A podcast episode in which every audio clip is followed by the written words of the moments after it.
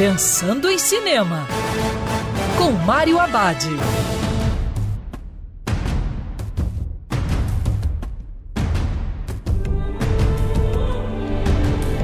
Olá, meu cinéfilo, tudo bem?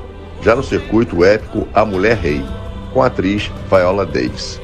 A história envolve a unidade de guerreiras femininas Agodi, que protegeu o reino africano de Dahomey em 1800.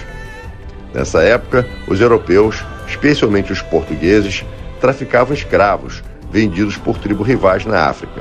Danisca, personagem de Viola, era general que treinava e comandava o pequeno exército de guerreiras, a fim de proteger sua tribo dos clãs adversários. A trama tem as típicas liberdades ficcionais justamente para tornar a narrativa interessante para o público.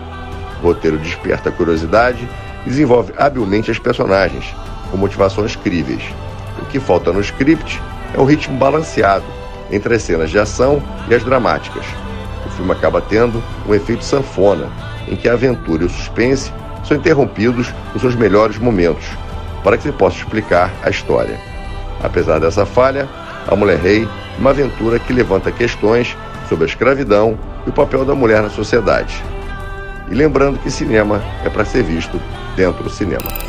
Quer ouvir essa coluna novamente? É só procurar nas plataformas de streaming de áudio. Conheça mais dos podcasts da Band News FM Rio.